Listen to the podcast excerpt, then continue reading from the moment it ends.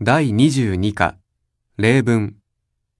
1、これは万里の長城で撮った写真です。そうですか。すごいですね。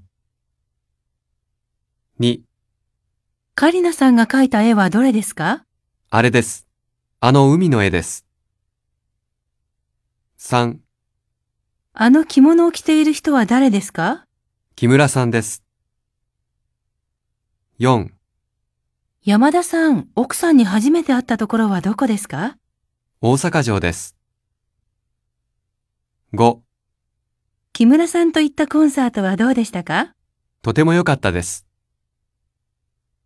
6、どうしましたか昨日買った傘をなくしました。7、どんな家が欲しいですか広い庭がある家が欲しいです。